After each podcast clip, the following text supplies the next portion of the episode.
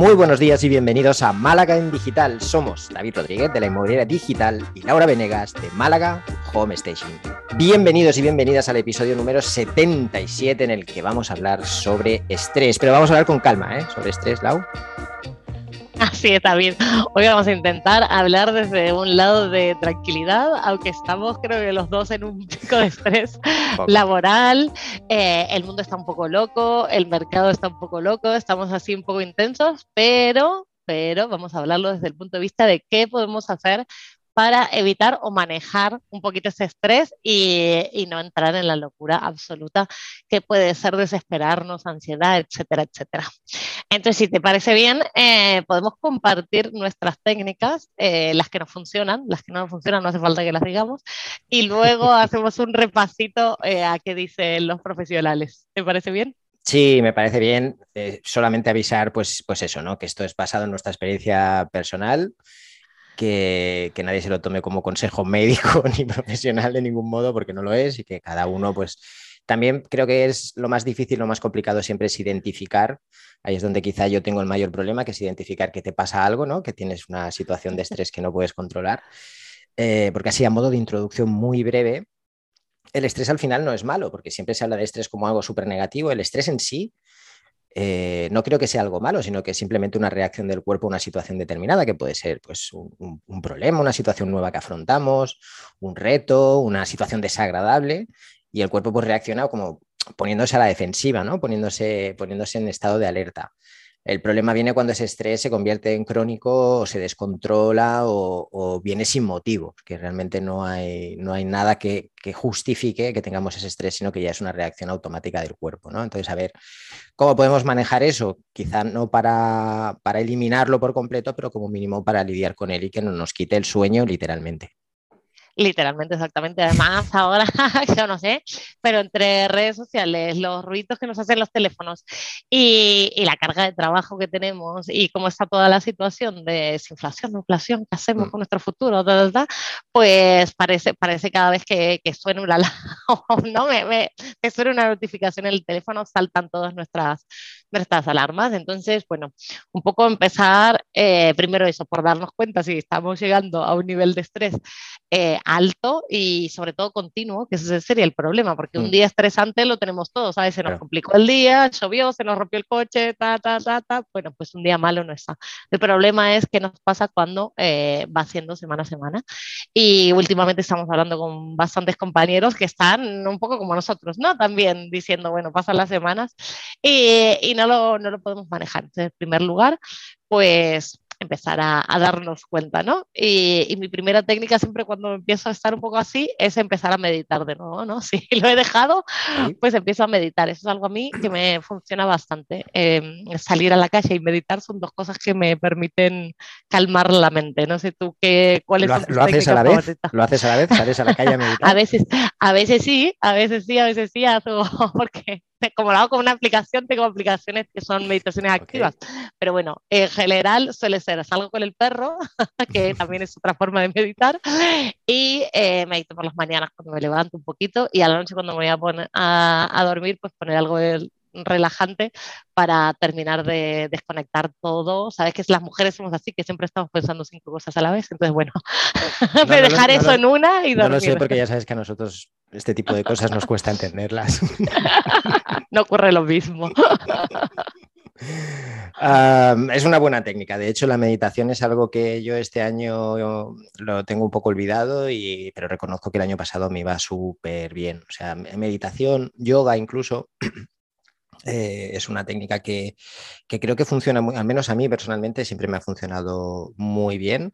Y claro, decir esto y decir que lo tengo abandonado pues es un poco contradictorio, pero bueno, que, que, está ahí, que la idea sería retomarlo en caso de que eh, bueno, pues esa situación de estrés se fuera descontrolando y, y me superara. ¿no? Una técnica que sí que me parece que puede funcionar, bueno, más que técnica, llamarlo técnica, pero que creo que es uno de los primeros pasos que hay que hacer y es parar, parar un momento, ¿vale? Es decir, la huida hacia adelante en estas situaciones no suele funcionar muy bien. Eh, si la cosa se empieza a poner fea, si ves que empiezas ya a estar demasiado agobiado, demasiado, porque esto te afecta a todo, es que te afecta la concentración, te afecta la memoria, te afecta a tu creatividad, te afecta tu rendimiento. Entonces, el hecho de seguir, seguir, seguir, seguir, seguir, porque tienes que seguir, porque de, lo contrario sería como admitir que, no puedes o que simplemente no, no llegas pues eh, creo que es un error. Bueno, creo no, lo sé. Entonces, pararse un momento y decir, oye, creo que me está pasando algo, creo que esto no es normal, creo que no estoy funcionando como debería funcionar. Entonces ahí, pues intentar valorar, sobre todo cuando es la primera vez que te sientes así, porque aunque todo el mundo habla de esto, hay para personas que no están o, que les cuesta un poco más, me voy a poner como ejemplo, que te cuesta un poco más identificar que te está pasando algo, ¿vale? Porque a lo mejor no te ha pasado antes o porque siempre has sido de una manera, pues hay gente que es más nerviosa, más activa, más, más que siempre está un poco más en alerta, más tensa, y entonces es mucho más difícil detectar el estrés. Para alguien que es una balsa de aceite siempre, para alguien que siempre es tranquilo, que siempre es pausado y calmado, obviamente a la que hay una anomalía empieza a sentir pues que le falta el aire, que le cuesta dormir y que todo, lo notas enseguida, pero hay personas que no es tan fácil detectarlo, ¿no? Entonces, pues eso, creo que lo primero que deberíamos hacer es parar, pararnos un momento, sentar y decir, vale, lo, aparto todo, vamos a ver qué está pasando, porque puede ser una especie de dar un paso atrás para después dar un paso adelante, que puede ser más efectivo realmente. Es totalmente de acuerdo, es verdad que eso a veces relativizar, ¿no? Decir, bueno, basta. ¿Qué estamos haciendo? Calmemos, calmemos, pongamos en perspectiva. Y es verdad que me pasó el año pasado cuando se me cayó la página web y me entró la locura de, ah, necesito, ya urgente, llamo a un amigo, ah, te tengo que hacer la página web en tres días, tal, bueno, tranquila. Y luego pasó un año sin página web. porque, porque llegó el momento que dije, espera, me estoy, o sea, tengo otras cosas, tengo otras prioridades, tengo otras cosas que hacer. Y eh, esto lo puedo sacar, o sea, lo, lo, puedo delegar, lo puedo sacar y puedo esperar. Y, y la verdad que también pasa por ahí, ¿no? Eh, poder ser capaz de eso, de dar dos pasos para atrás y ver si realmente mm. era para tanto o no era para tanto. A veces sí, será para tanto, a veces no. Pero por lo menos de, reorganizar la agenda, ¿no? A mí me sirve mucho esto de escribir todo lo que hay que hacer para sacarlo de la cabeza y luego tachar, De, ahí me tengo que quitar la mitad de cosas, ya sea por delegarlas o porque no las voy a hacer y punto. Y, y el hecho de, de ser minimalista incluso en las cosas que tengo en la cabeza, pues también sirve mucho, ¿no? El otro día hablaba con, en una consultoría, hablaba con, con una persona que estaba en ese momento justo anterior a, lanzarse a emprender, ¿vale? Esa persona pues había hecho una formación, estaba, eh, bueno, pues en ese momento estaba trabajando y claro, se estaba planteando el hecho de dar el salto o no, empezar a emprender o no, o, o quedarse en la situación en la que estaba. Pero claro, desde ese punto de vista, lo que estaba afrontando como lo estaba construyendo en su imaginación de cómo sería, de los problemas que tendría y de todo esto, ese problema se estaba haciendo enorme, gigante, ¿no? Y eso le estaba generando estrés cuando realmente estaba visualizando unos problemas, unas situaciones y, unos pensamientos que no tenían ninguna base, ningún fundamento, porque eran simplemente todos esos miedos y todas esas inseguridades que estaban alimentando esa ansiedad y ese estrés, ¿no? Que es lógico, por un lado, cuando afrontamos algo nuevo, pero que no está de más bajar los pies y ponerlos en el suelo y decir, a ver, pero realmente esto tengo alguna garantía de que va a ser tan, tan malo, que va a ser tan, tan difícil, que va a ser tan, tan, eh, que es lo que realmente nos pone en alerta, ¿no? Escribir, que es lo que has dicho, para mí es fundamental, porque ya no solo el hecho de coger cosas y tacharlas y demás, sino el, mero hecho de escribir un problema, de escribir una situación, lo, no sé cómo explicarlo, pero lo, reduce, lo, lo, acerca a la realidad. Ya no es algo que estamos construyendo en el pensamiento, sino que es algo que está plasmado en un papel. Y a veces lo escribes y dices, pues no parece tan grave una vez escrito, no parece tan malo una vez escrito, no. Eh, toma cierto aire de, realidad en vez de estar solamente en, nuestro, en nuestra cabeza. ¿no? Y nuestra cabeza tiene la facultad, tiene, tiene el don de hacer de cosas pequeñitas cosas enormes. ¿no? Y eso pues acaba desembocando, puede ser en un estrés o puede ser en una ansiedad o, en un bloqueo, que es lo que intentamos eh, evitar.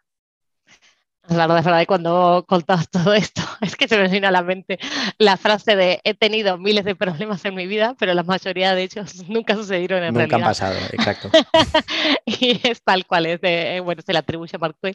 Y es verdad, es verdad, digo, eh, lo describí, es una técnica fantástica y sobre todo cuando nos estamos haciendo de la cabeza, ¿no? Que somos muy, muy propensos a eso. Mm, en realidad, cuando yo estaba por emprender, no se me ocurrían problemas porque uno va así y se tira la pileta, pero cuando estamos en el baile es muy difícil, es muy difícil frenarlos, así que tienes razón, es muy, muy, muy buena técnica para frenarlo. E intentar no anticipar tampoco eh, las cosas, al menos no hacerlo de una manera exagerada. exacto, exacto. Hay que prever problemas, pero tampoco hay que ver cada incertidumbre, ¿no? Así es, eso es verdad. Y mm, cuando tenés que entregar múltiples trabajos, ¿no? Esto que estamos ahí, 300 clientes, todos necesitan tener todo para la semana pasada. Eh, ¿cómo, lo manejas? A ver, ese, ese estrés, por ejemplo, para mí no es malo. Es decir, cuando es lo que decía al principio, ¿no? El estrés no tiene por qué ser necesariamente malo. En este caso, para mí, un estrés de que, de, que de golpe tengas muchísimo trabajo no es negativo, porque sabes que cuando acabes ese trabajo, ese estrés se va a acabar. Es decir, ese estrés tiene una motivación tiene un... Si lo acabas. Claro, si lo acabas. Si no lo acabas, pues mira, no lo acabas y ya está. O sea, quiero decir, eh, la, situación real es que el estrés está motivado por algo que está pasando, que no es algo que estamos imaginando, no es algo que va a pasar en el futuro, no es algo crónico, es un estrés puntual porque tenemos todo ese trabajo y bueno, pues mira, lo tenemos que sacar, vamos a estar unas semanas pues jodidos y, ya está. o sea, dormimos menos, ¿no? Dormimos menos y vamos muy agobiados. Sí, puede pasar también que eso se alargue en el tiempo. Vale. Por ejemplo, me ha pasado, me he tirado, no sé, dos años con ese estrés de que, nunca se acababa, ¿no?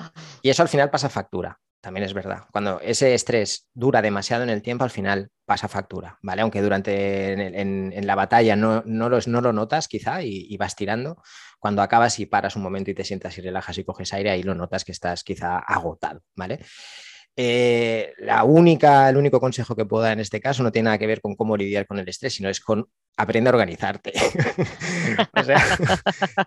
podemos pifiarle una vez. Yo en este sentido me he equivocado muchas veces cogiendo quizá más trabajo del que podía hacer, pero eso nos tiene que servir para ir aprendiendo y ver también primero nuestras capacidades, nuestras limitaciones y también a la hora de organizar un poquito mejor el trabajo, pues darnos el tiempo necesario para hacerlo o si por lo que sea no podemos hacerlo, pues entender que quizá después cuando terminemos eso necesitamos una fase de descanso, necesitamos parar una semana para recuperarnos y no continuar en esa dinámica, ¿no? O sea, es decir, más que lidiar con el estrés es creo que una buena organización de nuestro día a día y, tener muy claras cuáles son nuestras limitaciones y cuáles son eh, también nuestros objetivos y ponerlos en una balanza. Si lo que queremos y nuestro objetivo principal es trabajar muchísimo, ganar muchísimo dinero, crecer muy rápido, etcétera, pues oye, vamos a tener que lidiar con el estrés de manera más constante.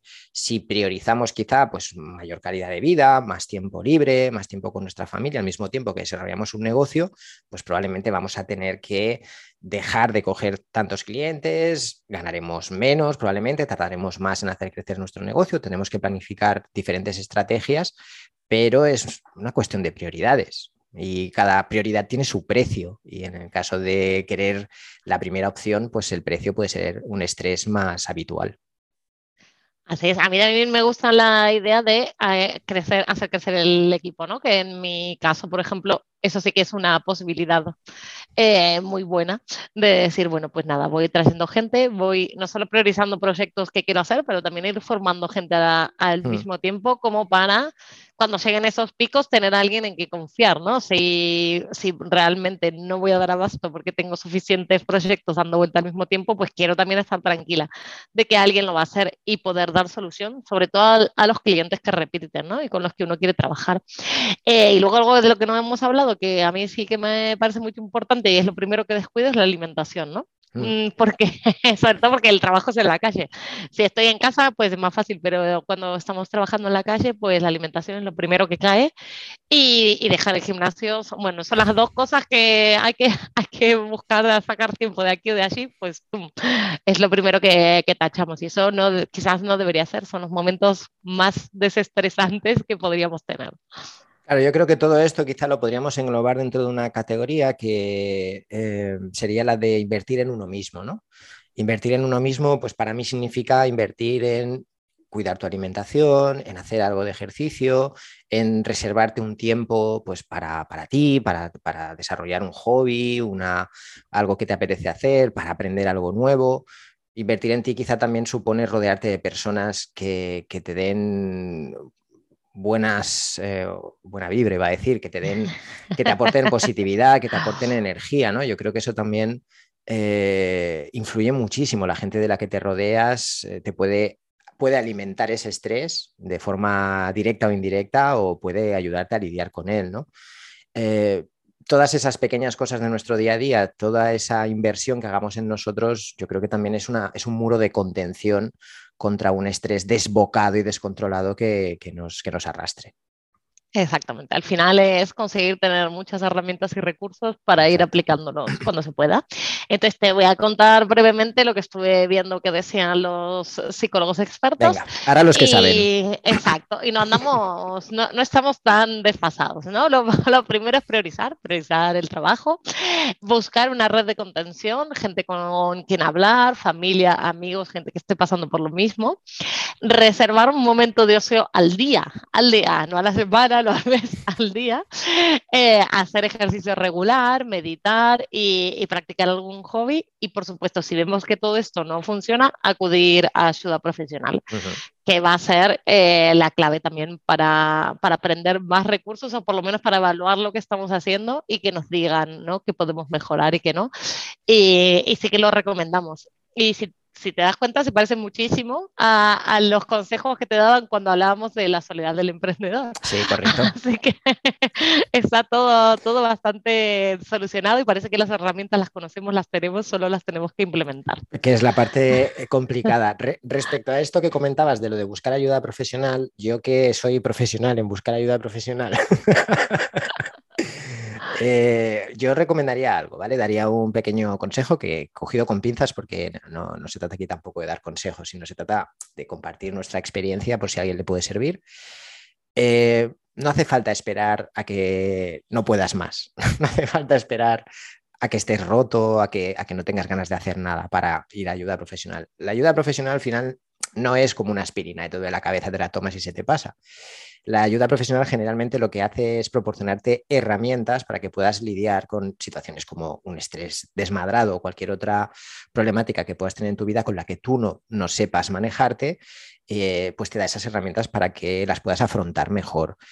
Esas herramientas las puedes aprender antes o, irte preparando y también hacer un poco de prevención para evitar que acabes pues, en ese momento de, de, crisis máxima, ¿no? Que por mi experiencia es mucho más difícil salir de ahí que no si te vas preparando poquito a poco. Sí, es como intentar prepararse para una maratón dos semanas antes o, o, irte entrenando durante varios años, pues va a ser siempre mucho más sencillo y mucho más, más fácil y menos, menos dramático. Totalmente. En Argentina no te voy a decir nada con respecto a eso. Sabes que somos el país con más psicólogos per cápita y los que más lo usamos. Así que, pues así es. Entonces nos vamos al cierre y seguro nos trajiste un libro interesante para hoy, ¿no es así? Sí, es un libro que no es nuevo, lo he recomendado otras veces, pero cuando hablamos de, este, de estos temas, pues yo siempre voy a ese libro que creo que es el primer libro de, entre comillas, autoayuda que leí en toda mi vida y me fue muy bien, me ayudó muchísimo, que es Tus zonas erróneas, se llama, ¿vale? El libro es de, voy a leer porque me cuesta un poco siempre pronunciarlo, Wayne W. Dyer, supongo que lo he pronunciado eh, horriblemente mal, pero bueno, el señor, el señor Dyer o, Wayne para los amigos, pues aquí nos da unas pautas pues, para, para, lidiar con cosas, aunque no es específicamente hable sobre el estrés, yo creo que cualquiera de las cosas que él comenta ahí eh, nos da esas herramientas de las que hablaba para, para lidiar con este tipo de situaciones. Muy bien, un libro para releer entonces. Y yo traje uno que creo que alguna vez también lo he mencionado y es para tomárselo desde el lado del humor, ¿no? Porque me parece que el humor también ayuda mucho. Y este libro se llama El sutil arte de que casi todo te importe una y voy a decir así, ¿no? Porque ni siquiera en el título está puesto, está puesto entero y es de Mark Manson. Y es un poco eso, como relativizar y que parece que vivimos en un mundo donde tenemos que ser los mejores, los primeros, los más importantes, todo, todo, todo, y aprender a relativizar y priorizar desde una perspectiva muy graciosa, divertida. Y, la verdad es que es muy fácil de leer. O sea que ese lo dejo porque es un libro que me encanta eh, y que he leído un par de veces porque me parece eso divertida. Más tiene, Mark Manson tiene un blog eh, que también estaba muy bien, hace mucho que no lo leo, quizás ha muerto, pero seguro, seguro que está en internet y está muy, muy bien. Pues tu libro me lleva a la herramienta, eh, improvisado totalmente, bueno, me viene muy bien, que sería la risa. ¿Vale? Yo creo que la risa puede ser una herramienta. ¿Te la he quitado? ¿Te la he robado? Ah, creo que la risa puede ser una buena herramienta para pelear contra el estrés y contra muchas otras cosas y para ayudarnos a lidiar con todo esto que está viniendo ahora y de lo que venimos. ¿vale? Eh, está, yo creo, demostrado. Me, arriesgaré a decir que está bastante demostrado científicamente incluso que la risa es una herramienta muy potente que tenemos ahí para, para afrontar diferentes situaciones que podemos tener en la vida.